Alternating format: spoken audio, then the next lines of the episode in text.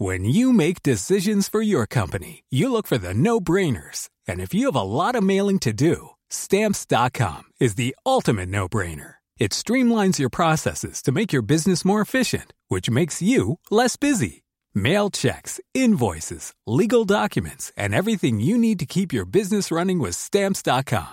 Seamlessly connect with every major marketplace and shopping cart. Schedule package pickups and see your cheapest and fastest shipping options from different carriers. With rates up to 89% off USPS and UPS rates. And with the Stamps.com mobile app, you can take care of mailing and shipping wherever you are. Make the same no-brainer decision as over 1 million other businesses with Stamps.com. Sign up with Code PROGRAM for a four-week trial, plus free postage and a free digital scale. No long-term commitments or contracts. That's Stamps.com.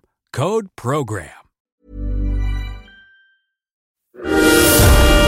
Aujourd'hui, le filmographe est consacré à la carrière d'Ingrid Bergman sur Séance Radio par BNP Paribas. Bonjour Antoine Cyr, bonjour à tous. Aujourd'hui, nous nous retrouvons pour continuer notre balade dans la filmographie de l'une des plus grandes stars du cinématographe. Née à Stockholm en 1915, arrivée à Hollywood en 1938, Ingrid Bergman. La semaine dernière, nous nous étions quittés en 1945, date à laquelle elle avait déjà tourné notamment Dr. Jekyll et Mr. Hyde, Casablanca pour qui sonne le glas, la maison du Dr. Edwards et bien sûr Antise de George Cukor qui lui valut le premier Oscar de sa carrière. Lorsqu'Ingrid Bergman reçoit début 1945 l'Oscar pour Antise, le trophée du meilleur acteur et celui du meilleur réalisateur sont remportés respectivement par Bing Crosby et Léo McCarey pour La route semée d'étoiles. Et alors, euh, Ingrid Bergman, elle est un peu coquine parce qu'elle dit « Heureusement que j'ai aussi remporté un Oscar, car je vais bientôt tourner en compagnie de ces messieurs une suite de leurs films et j'avais peur qu'ils ne m'adressent pas la parole. Euh, et effectivement, on peut dire à l'époque que Ingrid Bergman est parfaitement intégrée à Hollywood et à sa forme d'humour. Suite en question, c'est Les Cloches de Sainte-Marie, qui vaudra à Ingrid sa troisième nomination consécutive pour l'Oscar?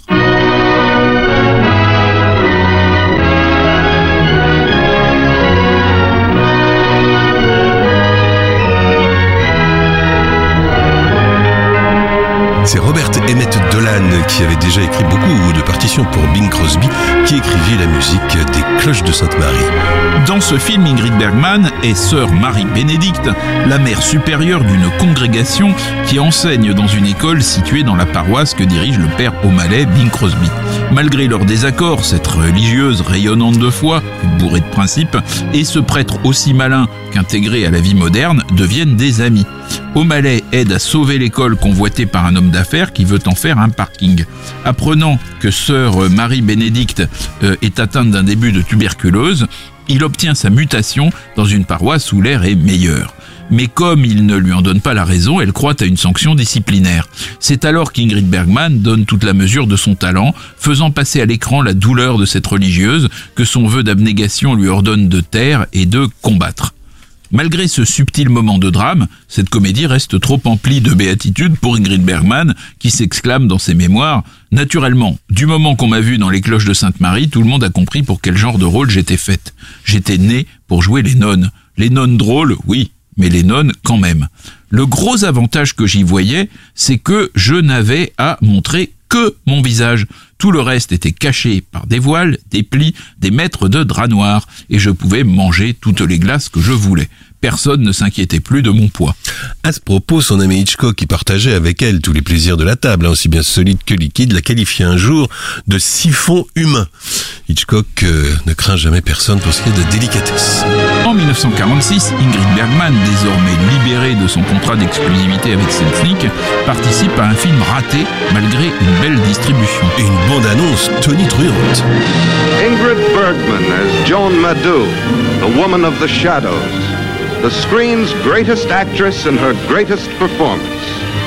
Charles Boyer as Ravik, the ghost doctor, the most forceful role of his career.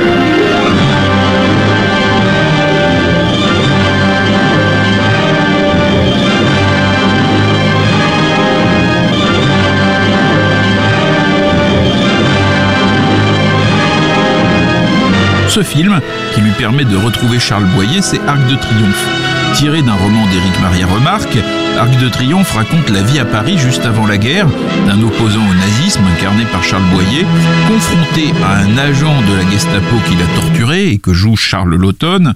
Boyer rencontre une réfugiée italo-roumaine que joue euh, Ingrid Bergman, comme chacun sait, tout à fait italienne et tout à fait roumaine, dont le, fiancé vient de, mourir dans le film. Euh, là, euh, Boyer aide Ingrid Bergman à trouver un emploi de chanteuse. Ils tombent amoureux l'un de l'autre, tout en sachant que leur mariage leur est impossible, car l'homme est à Paris en situation irrégulière. Le rôle de chanteuse de cabaret improvisée, vaguement inspiré de Marlène Dietrich, avec qui euh, Remarque avait eu une liaison, ne convient guère à, Ingrid Bergman. Peu à l'aise, elle écrit dans ses mémoires J'avais l'impression que mon personnage n'était pas crédible, et le film était trop long. On a décidé de faire des coupures et l'histoire a perdu tout son sens. Tourné en 46, Arc de Triomphe ne sortira qu'en 1948. Et ce film avait été logiquement tourné à Paris, sauf quelques scènes ajoutées par la suite entre Ingrid Bergman et Charlotten, qui furent tournées, elles, à New York, où l'actrice incarnait un tout autre personnage sur une scène de Broadway. En effet, en 1946, Ingrid Bergman va devenir Jeanne d'Arc dans une pièce de théâtre de Maxwell Anderson.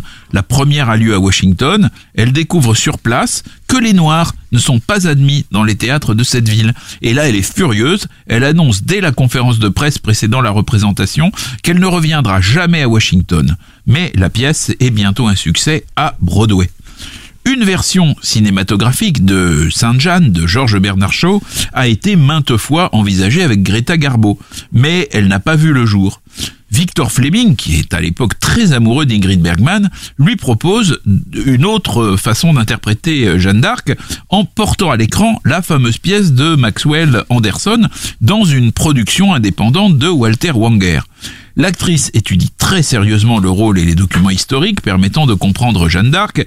Elle entreprend même plutôt pour des raisons publicitaires quand même, un voyage jusqu'à Don Rémy, le village de la Pucelle. Justement rebaptisé depuis Don Rémy la Pucelle. L'élaboration du scénario, dont l'adaptation a été confiée à Anderson, l'auteur de la pièce, se fait dans la douleur.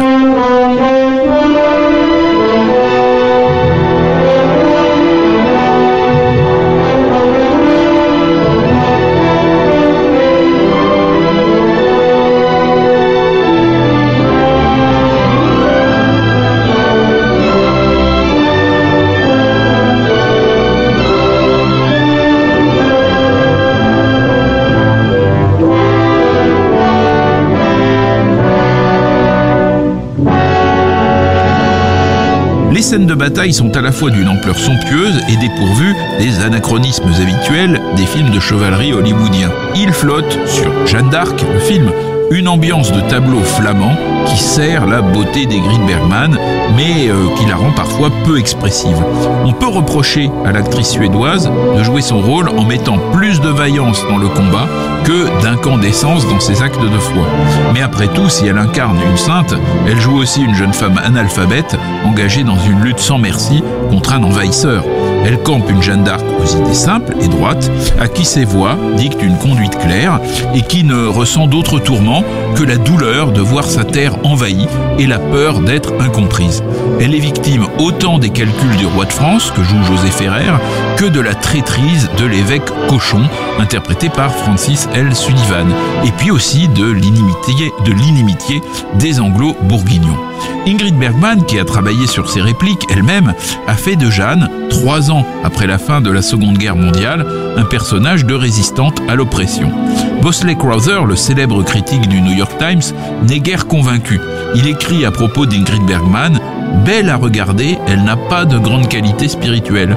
Sa force semble résider dans son corps plutôt que dans sa foi brûlante.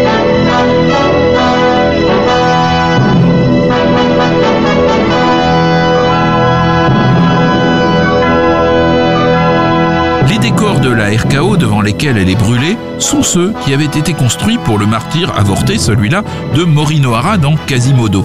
Le film est un échec commercial, mais vaut tout de même à l'actrice une nouvelle nomination à l'Oscar. Quatre mois après la première, Victor Fleming peut-être épuisé par le tournage difficile de Jeanne d'Arc, meurt d'une crise cardiaque. Et le producteur, Walter Wanger, refusa l'Oscar d'honneur qui lui fut attribué à l'occasion de cette Jeanne d'Arc pour protester contre sa non-sélection dans la catégorie meilleur film de l'année. On notera encore que José Ferrer, roi de France, donc, faisait à 36 ans ses débuts à l'écran et que la musique du film est signée Hugo Fredefer. En 1954, Ingrid Bergman aura fait cause commune avec Roberto Rossellini et sera à nouveau la pucelle d'Orléans dans un film aussi inclassable que magnifique, Jeanne au bûcher. Il est adapté d'un oratorio de Paul Claudel et Arthur Honegger que Rossellini avait déjà monté avec la comédienne au théâtre San Carlo de Naples en 1953. C'est d'ailleurs dans ce théâtre que le film fut tourné. Là, Jeanne est arrivée au ciel et en compagnie de frère Dominique, incarné par Tullio Carminati, elle revoit les épisodes de sa vie terrestre, représentés de manière allégorique et plongée dans un bain mystique par l'obsédante musique de Donegger. Rien qu'en parlant, je, l'ai euh, en tête. La, la foi et l'amour sont les moteurs de la Jeanne de Rossellini, qui n'apparaît dans le film qu'en robe de bure avec des chaînes aux poignets. Instruite par son passage chez les mortels, elle est bien différente de la Jeanne de Fleming. Elle est écorchée, illuminée et solennelle comme une sainte, quand la précédente était sereine, héroïque et déterminée comme une pionnière du Far West. Il existe deux versions françaises de Jeanne au bûcher, l'une doublée par Ingrid Bergman euh, elle-même, l'autre par Claude Nollier de la Comédie Française. Mais quoi? Mon peuple, peuple de France, il est vrai que tu veux me brûler vive. J'entends une voix, une voix au-dessus de moi qui dit Non, Jean, tu n'es pas seul.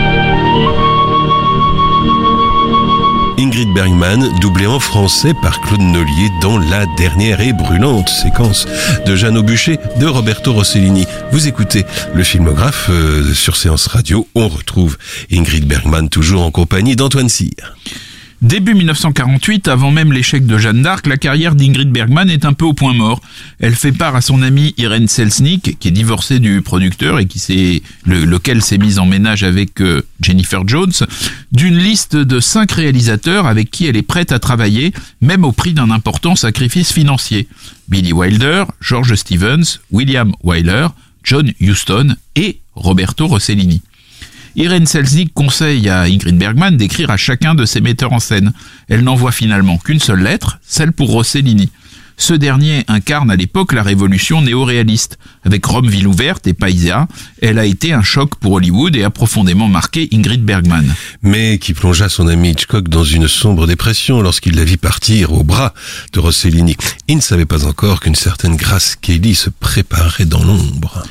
En juin 1945, pour son retour en Europe, l'actrice avait eu une liaison avec le photographe Robert Capa et côtoyé l'écrivain Irwin Shaw, deux observateurs persans et médusés du continent laissé en ruine par la guerre et le nazisme. Ingrid Bergman est mieux que beaucoup d'autres à Hollywood en état d'apprécier les travaux que Rossellini a produits à partir de cette réalité. Elle lui écrit Si vous avez besoin d'une actrice suédoise qui parle très bien l'anglais, qui n'a pas oublié son allemand, qui n'est pas très compréhensible en français et qui en italien ne sait dire que ti amo, alors je suis prête à venir faire un film avec vous. La réponse de Rossellini, enthousiaste, ne se fait pas attendre. Il a un film pour Ingrid Bergman et leur première rencontre a lieu à Paris où elle sera en compagnie de son mari Peter Lindstrom qui l'aide à négocier son contrat. On nous a présenté et Peter m'a dit quelque chose que je n'ai pas compris. Je regardais les yeux de Roberto. Il n'avait pas 40 ans, mais avait déjà remporté une palme d'or à Cannes avec Rome, ville ouverte.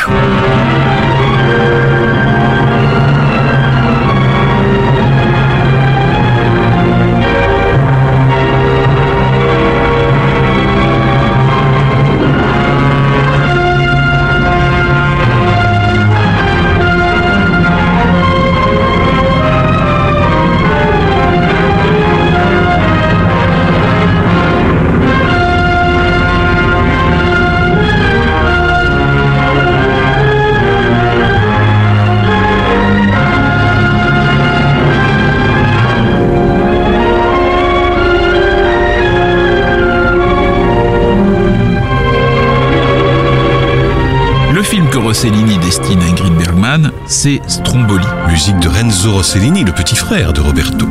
Howard Hughes, qui vient de racheter la RKO et qui est amoureux d'Ingrid Bergman, mais alors lui, comme de toutes les actrices, accepte de financer le, le film. En apprenant que Rossellini allait tourner Stromboli sans elle, sa compagne Anna Magnani lui a fait une épouvantable scène du ménage. Lorsque Ingrid Bergman arrive triomphalement à Rome en mars 1949, tous les ingrédients de sa passion pour le metteur en scène sont déjà réunis. Il y avait tant de monde à l'aéroport qu'on aurait plutôt cru qu'on attendait une reine, pas moi. Roberto m'a mis dans les bras un grand bouquet de fleurs et nous nous sommes tant bien que mal frayé un chemin jusqu'aux voitures. Stromboli est sorti en 1950 et la même année, le compositeur et chanteur Woody Guthrie avait écrit une chanson tout simplement intitulée Ingrid Bergman, mais ne l'ayant jamais enregistrée avant sa mort en 1967. C'est la version que Billy Bragg enregistra sur son album Mermaid Avenue en 1998 que nous vous proposons. Ça commence par Ingrid Bergman, Ingrid Bergman. Allons faire une photo sur l'île de Stromboli. Ingrid Bergman, Ingrid Bergman, let's go make a picture on the island of Stromboli. Ingrid Bergman, Ingrid Bergman, you're so pretty. You'd make any mountain quiver. You'd make firefly from the crater.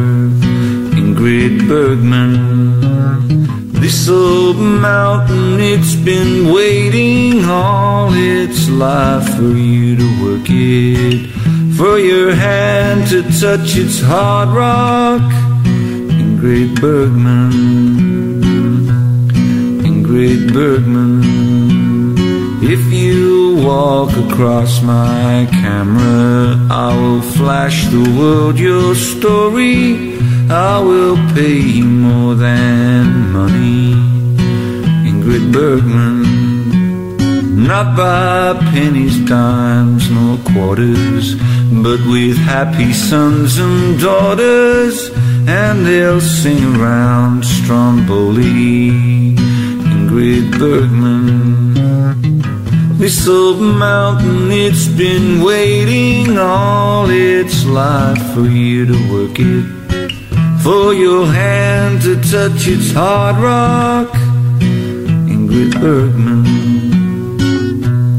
Ingrid Bergman. Ingrid Bergman, une chanson de Woody Guthrie interprétée par Billy Bragg. C'est toujours le filmographe de séance radio que vous écoutez. Nous sommes toujours en compagnie d'Antoine Cyr et d'Ingrid Bergman qui abandonne donc Hollywood pour Rome. Ingrid Bergman laisse derrière elle son mari et leur fille Pia. Elle s'installe avec Rossellini qu'elle épouse en 1950. Ils auront trois enfants, Robertino, puis les deux jumelles, Isabella et Isotta. Lorsqu'Ingrid Bergman attend son premier bébé, les ligues de vertu américaines sont scandalisées. Il faut dire que la chroniqueuse Eda Hopper s'est rendue sur le tournage de Stromboli. Euh, elle a évoqué la rumeur selon laquelle euh, Ingrid Bergman serait enceinte, mais cette dernière a démenti. Euh, et là, Luella Parsons, qui était parmi les, chroniqueuses américaines, la, grande concurrente de Eda Hopper, euh, bah elle euh, apprend la nouvelle aussi et apprend la rumeur et elle, elle n'hésite pas à donner cette euh, nouvelle dans son journal. Donc, forcément, Eda Hopper est absolument furieuse puisqu'elle s'est fait piquer son scoop par Luella Parsons. Elle est furieuse et du coup elle multiplie les éditos vengeurs, estimant que l'actrice qui avait joué une sainte dans Jeanne d'Arc bafouait son contrat avec le public. La Légion de décence catholique appelle au boycott des films avec Ingrid Bergman et Edwin C. Johnson, sénateur du Colorado, l'a décrit dans un discours comme un puissant agent d'influence du mal. Le lobby du puritanisme américain, tant redouté par les patrons d'Hollywood, vient de donner un coup d'arrêt à la carrière de l'étrangère qui ne l'avait pas pris au sérieux. Stromboli, c'est l'histoire de Karen, une réfugiée lituanienne qui épouse un jeune pêcheur des îles éoliennes et se trouve bientôt prisonnière de ce milieu hostile. Les journalistes ont couru sur l'île pendant le tournage pour rencontrer le couple rebelle, mais ni les critiques ni le public ne soutiennent leur travail. Le New York Times parle d'un film incroyablement faible, reconnaissant que la faute en incombe partiellement au montage sacrilège réalisé par la RKO pour le public américain. La première collaboration entre le studio et Rossellini sera aussi la dernière. De son côté, la répudiée Magnani eut droit elle aussi à son volcan puisque six mois avant Stromboli, les Italiens la découvrirent dans Vulcano de William Dieterle. Ingrid Bergman tourne quatre autres films sous la direction du réalisateur italien. Europe 51, Voyage en Italie, La Peur, Jeanne Aubuchet. À défaut du soutien d'Hollywood et de succès populaire, le couple est placé sous la protection d'un petit groupe de critiques européens et notamment français. Dans Voyage en Italie, Ingrid Bergman et George Sanders incarnent un couple d'Anglais qui arrivent à Naples pour régler une affaire de succession. L'un et l'autre constatent qu'ils n'ont rien à se dire et décident de divorcer, jusqu'à ce qu'un mouvement de foule les arrache l'un à l'autre. George Sanders a décrit avec ironie, dans ses mémoires, le tournage de ce film largement improvisé, étrange aventure où il n'est resté que du fait de son humeur pathologiquement facétieuse. Faut dire que c'était juste après son rôle de Bois Gilbert dans le Ivanoïde Richard Top, ça devait faire un, un contraste assez sévère. Le résultat pourtant est fascinant. Dès la première seconde de voyage en Italie, il est évident que ce couple en Bentley s'ennuie. Je ne pense pas que tu sois heureux quand nous sommes seuls, dit Ingrid Bergman à George Sanders de toute sa froideur, avant de retrouver une certaine capacité à s'émouvoir devant la culture italienne. Rossellini regarde vivre ses personnages de la manière la plus neutre possible. Par l'apparition de Voyage en Italie, tous les films ont soudain vieilli de 10 ans, écrit Jacques Rivette dans les cahiers du cinéma en 1955. Pourtant, après cinq films, l'association d'Ingrid Bergman et de Rossellini sera considérée comme un échec. Le dernier d'entre eux, La Peur, d'après Stefan Zweig, est tourné en allemand avec des moyens réduits. La diffusion de leurs œuvres communes est confidentielle comparée à celle des films hollywoodiens de l'actrice. Rossellini a pourtant fait des compromis pour que la star hollywoodienne puisse s'insérer dans, euh, dans son cinéma. L'alchimie sentimentale qui existait entre Rossellini et Ingrid Bergman ne leur a simplement pas apporté le succès commercial. Leurs films sont aujourd'hui considérés comme de grands classiques, donnant raison à Ingrid Bergman qui jamais ne se laissera aller à regretter cette période, lui ayant permis d'élargir son expérience d'actrice. Sur un plan personnel, sa route et celle de Rossellini se séparent, comme leur parcours artistique, au milieu des années 1950. Ils divorceront en 57.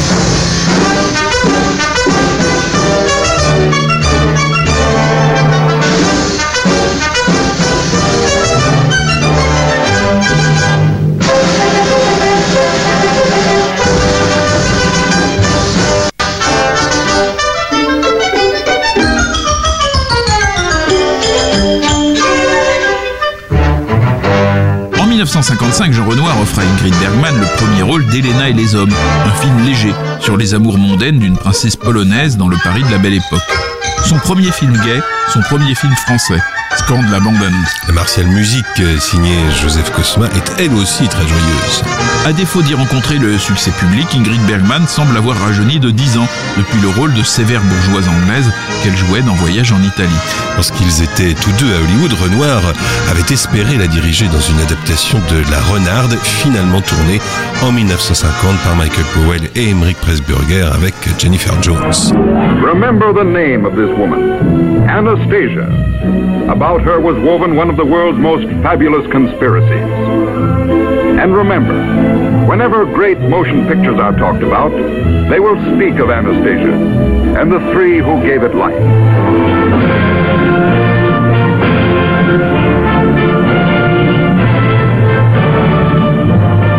Filmographe consacré à Ingrid Bergman se poursuit avec la bande-annonce d'Anastasia. Nous sommes en 1956 et on retrouve tout de suite Antoine Cyr.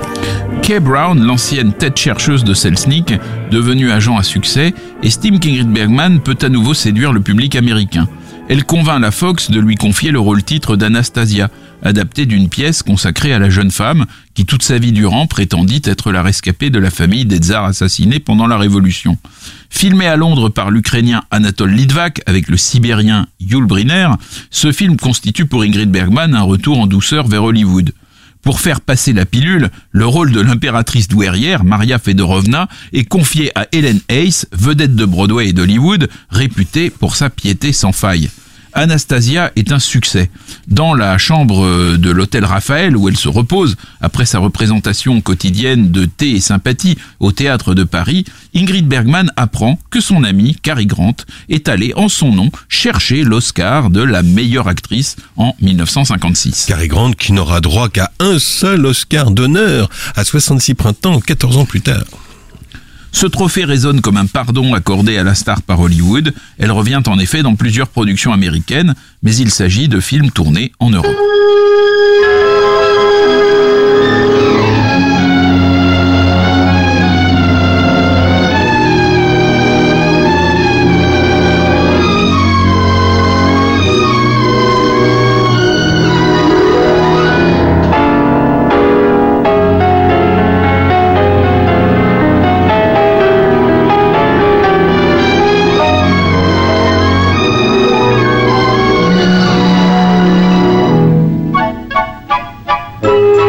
Retrouve Cary Grant en 58 pour Indiscret de Stanley Donen, une comédie sentimentale tournée à Londres, où elle tombe amoureuse d'un célibataire endurci qui lui fait croire qu'il a une épouse afin de ne pas avoir à lui demander sa main. L'effet comique, modéré, vient de sa fureur lorsqu'elle découvre que l'homme qui lui fait la cour n'est pas marié. Mais les choses vont s'arranger. 12 ans après, le couple désenchaîné sera pour ce film nommé aux Golden Globes. Cary Grant déclara que c'était son film préféré. Toujours en 1958, Ingrid Bergman joue dans l'auberge du sixième bonheur de Mark Robson, une fresque à grand spectacle qui se déroule en Chine, mais qui est filmée en Grande-Bretagne. Elle interprète Gladys Aylward, une, une gouvernante anglaise qui devient une sainte laïque et sauve une centaine d'enfants pendant la guerre sino-japonaise. Ingrid Bergman n'était pas enchantée de ce rôle qui la ramenait vers un personnage de nonne, bien qu'elle vive une idylle avec un colonel de l'armée chinoise interprété par Kurt Jürgens. Vous voulez dire le très asiatique bavarois Kurt Jürgens. Avant lui, la production avait pensé à un autre comédien, lui aussi très asiatique, Sean Connery. C'est ce que l'on appelle la licence poétique sans doute. Oui. Quant à la véritable Gladys Aylward, celle qui a inspiré le, le personnage d'Ingrid Bergman dans ce film, elle est furieuse que son rôle soit incarné par une femme au passé sentimental si agité. N'oublions pas que Madame Aylward était une personne extrêmement euh, dévouée euh, et, et, et, pieuse. Et puis alors surtout, elle nie avec la dernière vigueur avoir eu la moindre idylle avec un militaire local. Oui, non, mais ça aussi, c'est la licence poétique.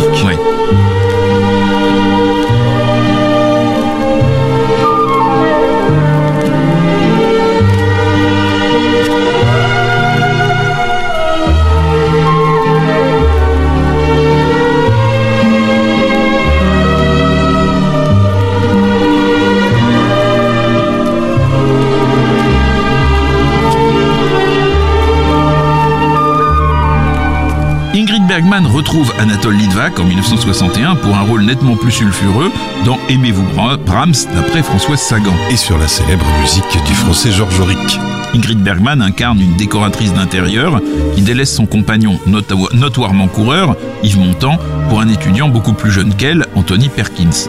Plus belle que jamais, malgré de vagues efforts de coiffure et de maquillage pour la vieillir, elle joue à merveille une bourgeoise sourdement taraudée justement par la peur de vieillir. Le film est un succès en Europe, mais ne convainc guère le public américain. À Cannes, il fut distingué. Anthony Perkins y remporta en effet le prix d'interprétation masculine un an tout juste après la sortie de Psychose. Ingrid Bergman se fait plus rare au cinéma dans les années 60 et tourne essentiellement dans des films européens comme la Rolls-Royce jaune d'Anthony Asquith. Rolls-Royce à bord de laquelle s'engouffrent également Rex Harrison, Shirley MacLaine, mais aussi Jeanne Moreau et Alain Delon.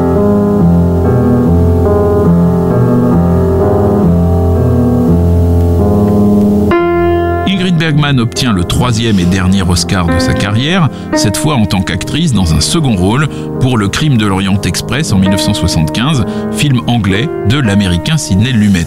L'année suivante, elle joue dans Nina, le dernier film de Vincente Minelli, tourné à Rome et à Venise, où elle côtoie sa fille Isabella, qui est alors journaliste en Italie et n'a pas encore entamé la belle carrière de mannequin et d'actrice qu'elle qu'elle accomplira par la suite.